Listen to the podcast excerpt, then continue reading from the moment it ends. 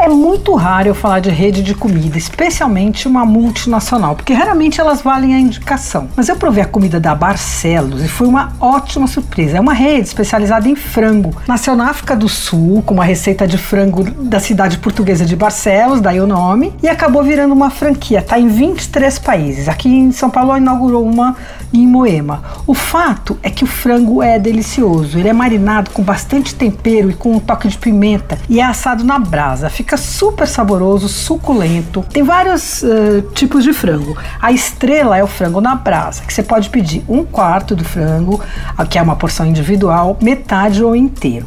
E aí você escolhe dois acompanhamentos, tem polenta, mandioca, batata, pão de alho, arroz, salada tal.